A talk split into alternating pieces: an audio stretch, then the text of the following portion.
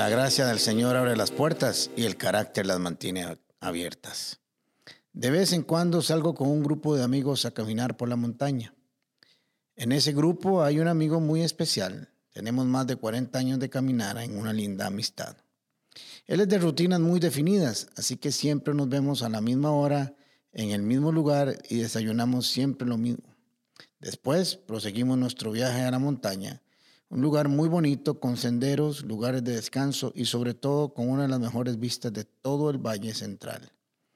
Ahí hay varias rutas o senderos, unos más difíciles o más fuertes que otros. Pues un día, como muchos otros, quedamos de ir a caminar. Cumplimos nuestra rutina de viaje y llegamos a la montaña, solo que esta vez tomaríamos una ruta diferente. Siempre dejamos los carros en la parte baja de la montaña y empezamos a subir hasta llegar a lo más alto. Y claro, todo lo que sube tiene que bajar. La salvada es que bajamos cuando estamos más cansados. Aunque bajar también cansa un poquillo, pero es menos, obviamente, que subir. Pero esta vez lo hicimos al revés. Subiríamos con los vehículos a la parte más alta, bajaríamos caminando y luego a volver a subir. Todo salió muy bien en la bajada, pero de camino yo iba diciendo dentro de mí, cuando lleguemos al final de esta gran pendiente habrá que subir. Espero tener las fuerzas para hacerlo. En un día común y corriente me hubiera gustado tener una excusa para no ir, pero bueno, ya estaba ahí y había que hacerlo, había que enfrentar la situación. En este caso, todo lo que tú tenía que bajar, ahora tenía que subir. Pues bien, llegamos al final de la pendiente e iniciamos nuestro ascenso. Esa subida se veía muy fea, muy terrible, diría un amigo mío. Pero bueno, había que subir y no había otra opción. Bueno, sí había otra opción, que subieran y me vinieran a buscar hasta cierto punto en un vehículo y me ayudaran a llegar al destino. Pero eso se vería muy mal. Así que macho que se respeta no pide un carro para que lo ayuden.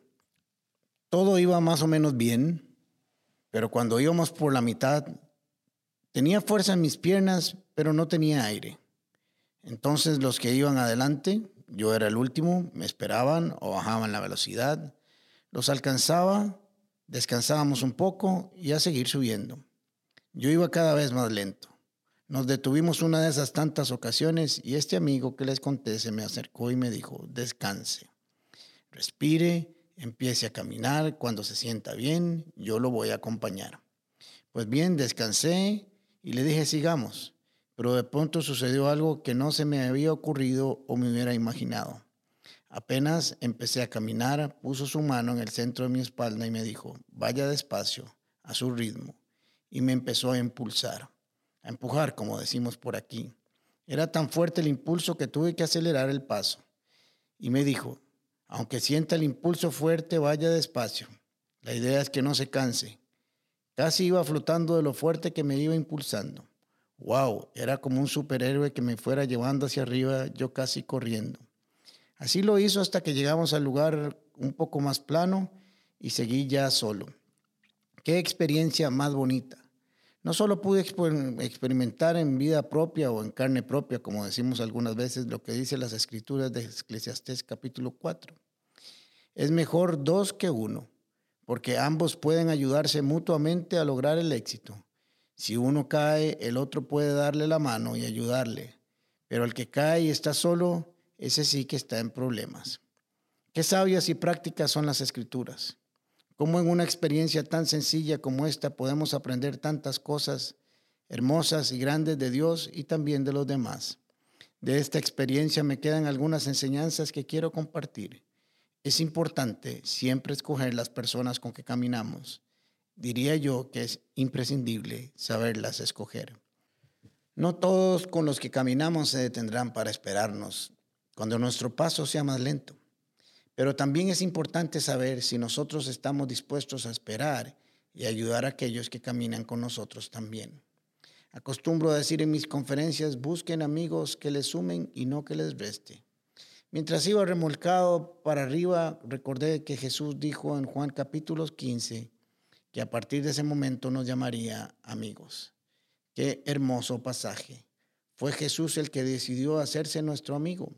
Nosotros no se lo pedimos. Esto es maravilloso. Nació de Él. Así que como me cansé subiendo y un buen amigo me ayudó, pensé cuántas veces más y qué poderoso sería la ayuda de un amigo como Jesús cada vez que lo necesite. Mientras subía, pensé, realmente lo estoy logrando, pero Él también se cansará y tendré que seguir con mis propias fuerzas. Entonces vino a mi mente el pasaje de Isaías 40, que dice lo siguiente, ¿acaso no lo sabes? ¿No lo has oído? El Señor, el Dios eterno, el Creador del mundo entero, no se fatiga ni se cansa. Su inteligencia es infinita. Él da fuerzas al cansado y al débil le aumenta su vigor. Hasta los jóvenes pueden cansarse y fatigarse. Hasta los fuertes pueden caer, pero los que confían en el Señor tendrán siempre nuevas fuerzas y podrán volar como las águilas y podrán correr sin cansarse y caminar sin fatigarse. Qué bueno pensé. Los hombres nos vamos a cansar, pero Dios nunca se cansará. No solo no se cansa, sino que además nos da fuerzas para seguir adelante. Recordando esa caminata me puse a pensar que así sucede muchas veces en nuestra vida. Se nos presentan grandes montañas, problemas o proyectos que tenemos que enfrentar y pasar, y lo mejor es hacerlo con la compañía de Jesús. Empezamos a caminar y por varias razones nos vamos cansando y llega el momento donde pensamos que no lo lograremos. De pronto oímos la voz del Señor que nos dice, tómate un descanso en pastos verdes, toma de las aguas tranquilas del río que yo te ofrezco y cuando estés listo para continuar, me avisas. Yo te daré fuerzas, dice el Señor, te tomaré de la mano para caminar y juntos lo lograremos. Hoy te quiero decir, no te sientas mal si en algún momento de la vida experimentas cansancio, desánimo o decepción.